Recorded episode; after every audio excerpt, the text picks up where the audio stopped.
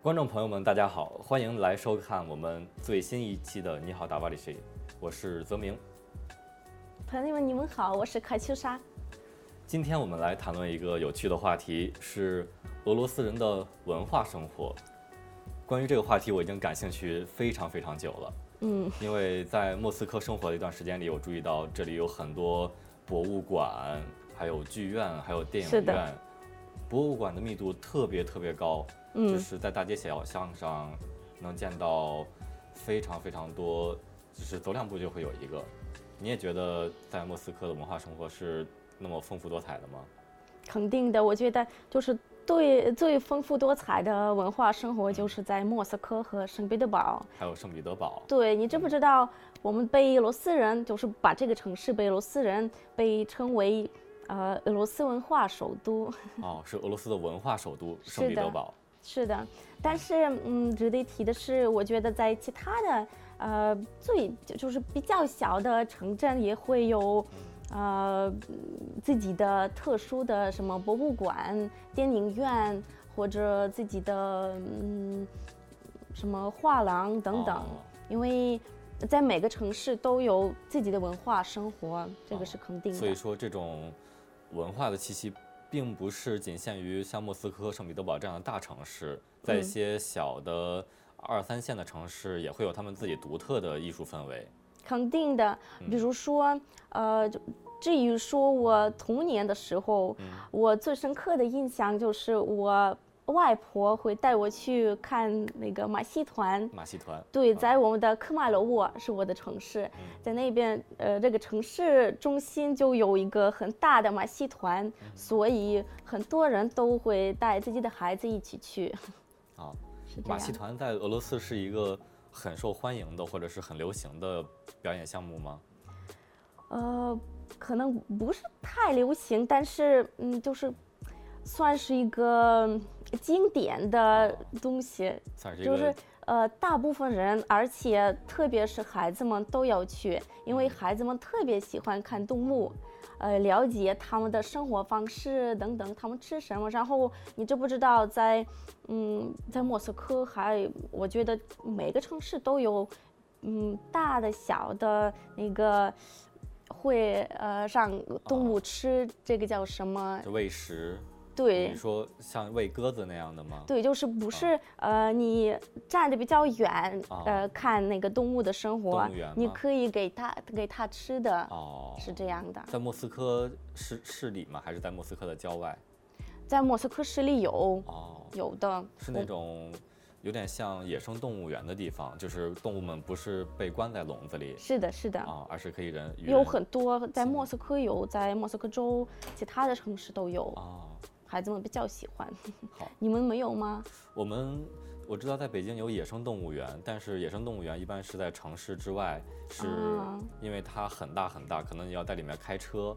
然后动物们可能会在车的旁边走，你也可以把车窗摇下来，去给它们喂一些食物，这样的。那，嗯，你知道俄罗斯的领土特别大，对，所以有这样的机会。嗯，刚才说到马戏团，马戏团在中国不太流行，是吗？对，或者说我们有与它类似的一个传统的项目叫杂技。杂技，对，它和马戏团的区别是，马戏团可能更多的是动物的表演，嗯，然后杂技是人，一些从小就学习杂技的人，他们会表演一些很。就是很惊险、很复杂的动作很，厉害。我们也有这种。嗯，那你说的那原因是那个道德还是什么？为什么不喜欢？呃，我觉得这个是这个是一个传统的问题。其实如果说是马戏，中国也有传统的马戏。关于道德方面，我认为现在莫斯科或者是俄罗斯对动物的道德保护已经非常完善了。是的，对，因为我听说，呃，如果你伤害了一只鸽子，会面临三三年的刑罚。是的，有这种情况。对，所以我相信现在在马戏团里的表演的动物已经不是像以前旧时代那样的情况了。那我还注意到一点，就是俄罗斯人他们非常喜欢去剧院，对吗？非常喜欢非。常喜欢，因为在中国，我们说到去看什么东西，一般是看电影，看电影占比较大的部分，然后看话剧或者看看话剧会比较少，看歌剧，呃，还有芭蕾就更少了。那在莫斯科的话，或者在俄罗斯的话，看话剧的人，去剧院的人和去电影院的人一样多吗？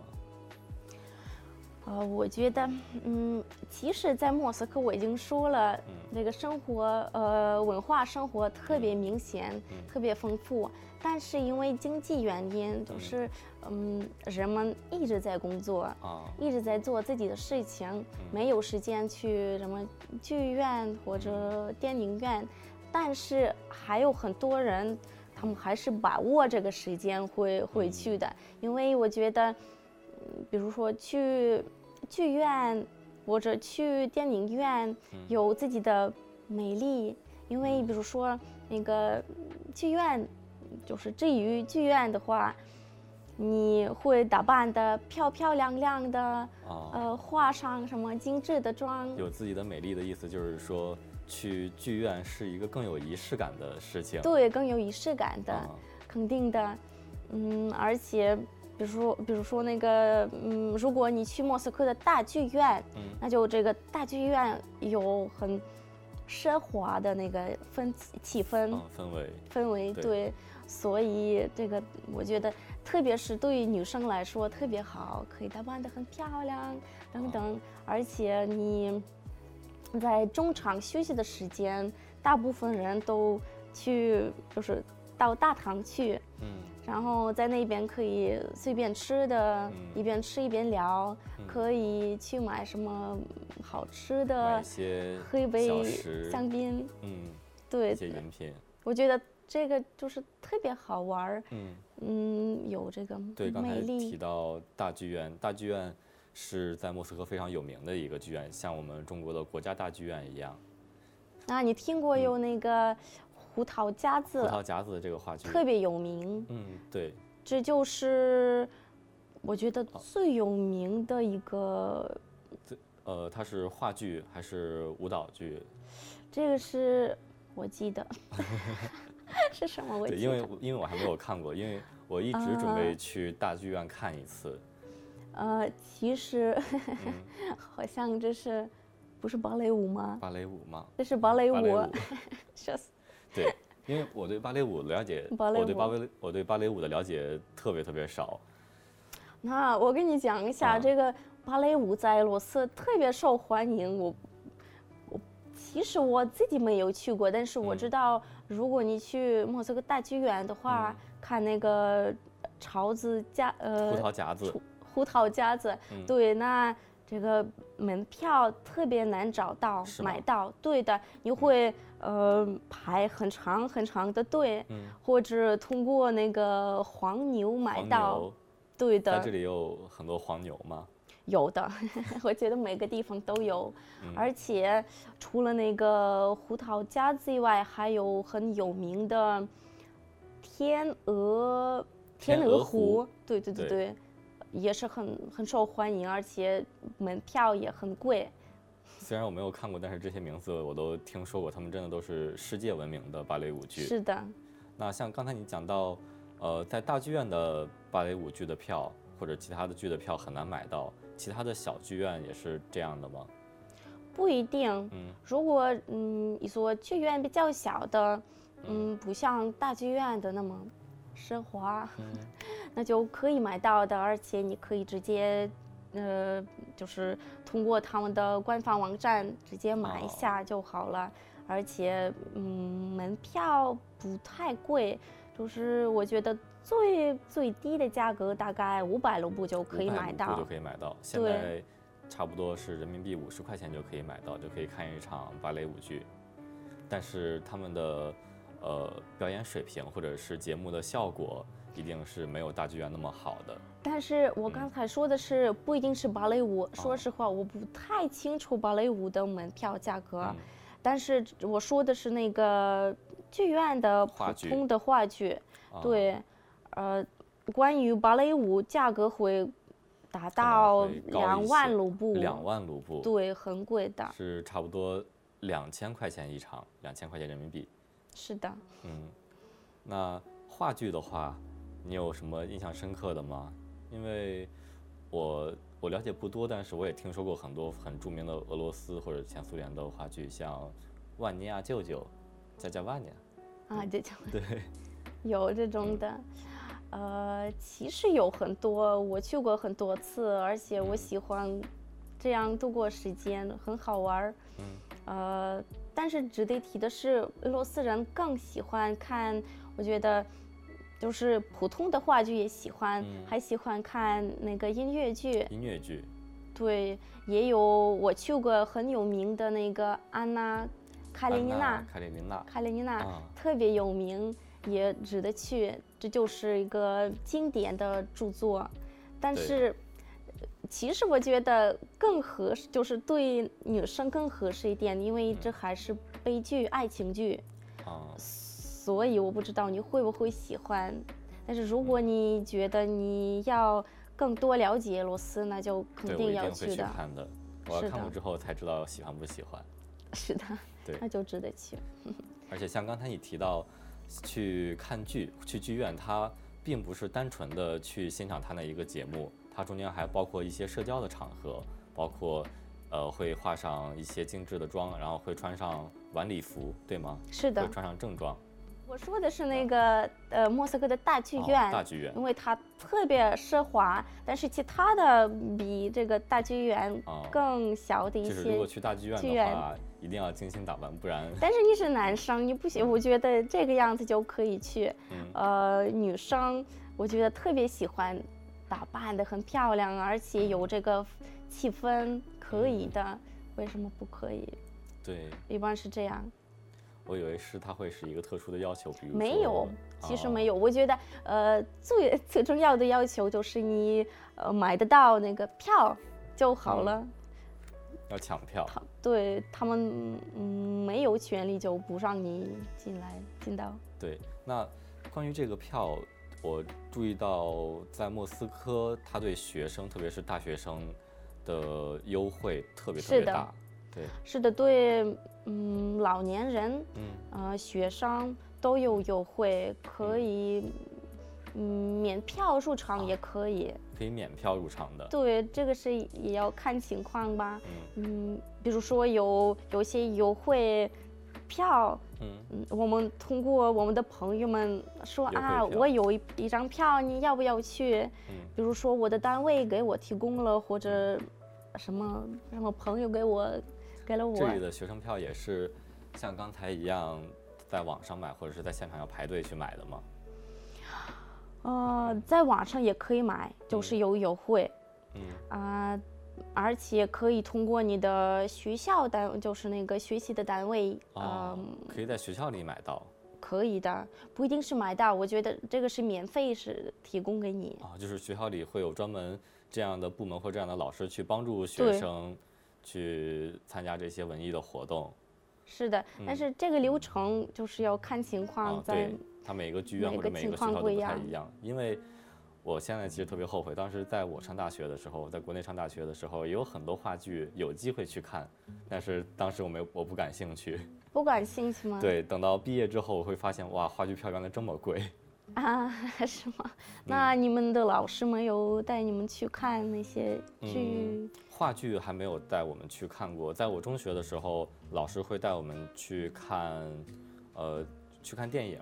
嗯，对，但是话剧在电影对很奇怪，我们的老师总是不会带我们去看电影，？不推荐你们去看电影不？推荐。我觉得，嗯，在俄罗斯人的看来，电影不、嗯不太属于文化生活，哦就是可以推荐的，但是不能。呃带孩子们一起去看，哦，就是它更偏向娱乐的性质。对，这是娱乐性的。嗯啊、所以一般是剧院、芭蕾舞啊嗯，这些。会有更多更好的选择。嗯，对是的。而且我现在想起来了一个很好的故事，你可以听一听。嗯就是我有一次去过，不是不像普通的剧院一样的地方。嗯呃，我们俄罗斯人把这些剧院叫做啊、沉浸式。哦，沉浸式话剧，沉浸式剧院。对对对对，然后特别有意思。我当时和我老公一起去的，嗯。啊、然后是这样，我们先进到了有很多屋子里，呃，很多屋子的房子里，啊、每个屋子里有不同的表演，嗯。然后有一段时间我们就分头去看了不同屋子的表演，啊。接着就是有一个男的演员，他就嗯拉着我的手，嗯。然后带我去有水槽的房间里，啊。然后他用肥皂啊，然后他是这样，他看我身后，嗯，把用肥皂给我洗水啊，这么，亲密的动作，对我当时我觉得啊、呃怎么就是我我一话都没有，嗯然后这个结束了以后，我就心里有特别尴尬的嗯。表情，我很难跟我的老公说这一些，对，嗯。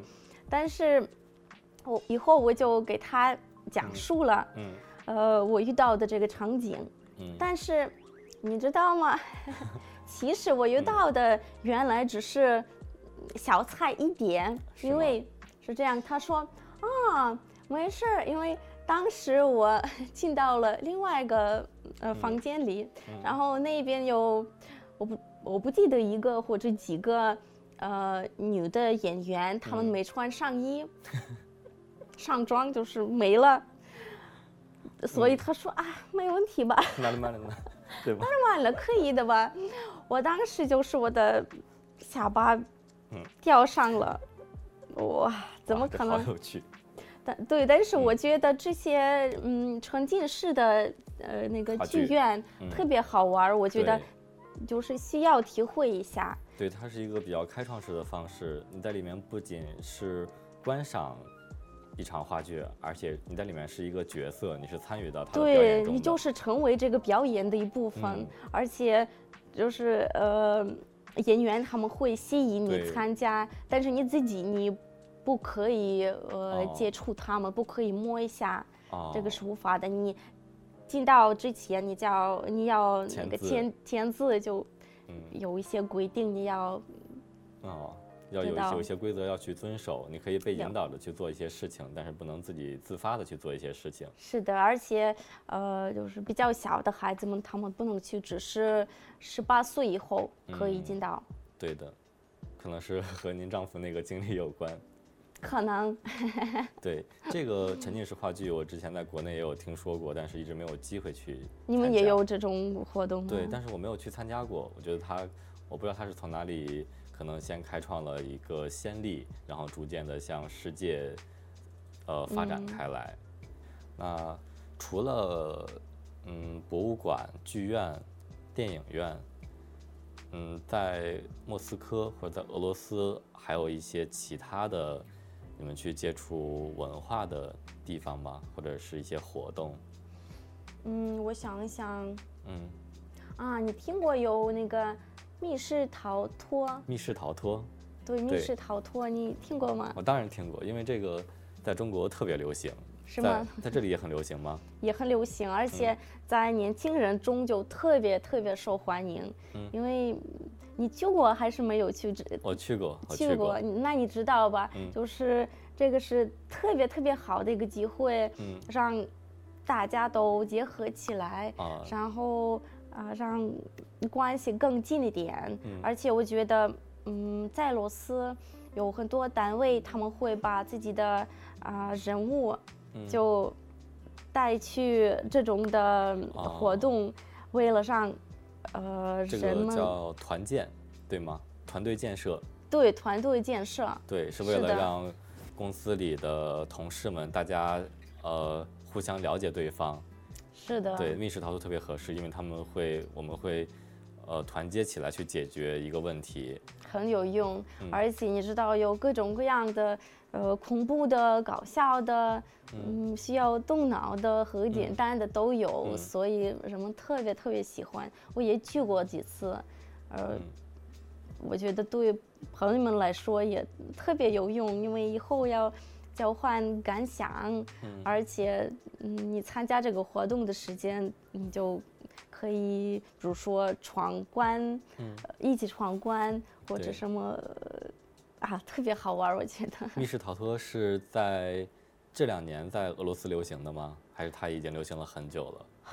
嗯，我觉得流行的很久了，哦，很久了，因为我上上学校，我不记得上大学是已经很流行，啊，那个时候就已经流行了，我觉得十年之内比较流行，十年之内，差不多。哇，我以为 我以为是从中国呃发展到俄罗斯的，原来 我觉得没，我觉得这是不是嗯欧洲的那些活动吗？那可能是从欧洲发展到中国的，因为最近可密室逃脱还有由它衍生出来的一些其他的呃游戏方式，比如说我们在进行密室逃脱的时候，有的地方会给你换上专门的衣服，啊，是的，对，更有沉浸感、更有代入感的去做它。最近在呃在北京就有一个一片地方，嗯，几乎每一家店都是密密室逃脱的店，是吗？对。哇哦，那我刚才又突然想到一个非常有俄罗斯特色的项目，可能在其他的国家都不会有，就是冰上表演。在这边，啊因为刚度过俄历的新年，我注意到我的很多朋友都去看了冰上的演出。这是每年都会有的吗？每年都会有的，而且我经常去，是吗？差不多是一年都每年都去，呃，因为我觉得是这样，这些运动员他们用一整年的时间嗯。做准备，嗯。然后呃新年假期时他们就表出在莫斯科或者演出，啊、在莫斯科或者其他的更小的城市都会都会演出，这些呃规模很大的呃活动有很浓厚的那个冬季新年的啊气氛，对，所以我们呃新年的时间就去看，哦，而且我觉得特别好玩的是，那个嗯，像剧院一样的表演和、呃运运动活动结合起来，嗯。这个这个活动会有很嗯强大的能力，嗯，会有一种非常澎湃的力量，或者是有强大的能量感染在场的有。很强大的能量。嗯，像这样的表演，刚才提到演员他们准备了一整年，就是为了在新年的这一场盛大的演出，所以它是一个特殊的表演项目，就是只有在新年的时候才有。那在平时不是新年的时候平时没有，哦，平时没有，只有在这新这与。新年有关系的。嗯，我不知道为什么，可能因为这些活动，呃，活动的规模特别特别大，啊所以他们需要特别长的时间做准备。而且我上次去过，就是不久以前，嗯好像是一月的时候，就是嗯本月，我去过啊、他们所有的人，我不知道特别特别多，嗯，特别多，我我很难，嗯，很难去形容那种、就对，好像是大概五百人都参加这个活动。啊，五百人全部在冰面上，呃，对，它像是一个感觉像冰上的春晚一样。是的，特别好玩儿，而且他们就是他们像鸟一样嗯在空中翱翔，这，个啊是在天上飞的吗？是的，特别特别好看，我觉得每个人都要去，而且如果中国人来到俄罗斯的话，肯定要买票，嗯，去一定要去一次。去一次，是的。那我们聊了这么多，本期节目就到这里结束吧。谢谢大家收看或者收听我们这一期的《你好，达瓦利谁》，我们下次再见。嗯，谢谢大家，我希望你你们会喜欢这期节目，不见不散，拜拜。不见不散。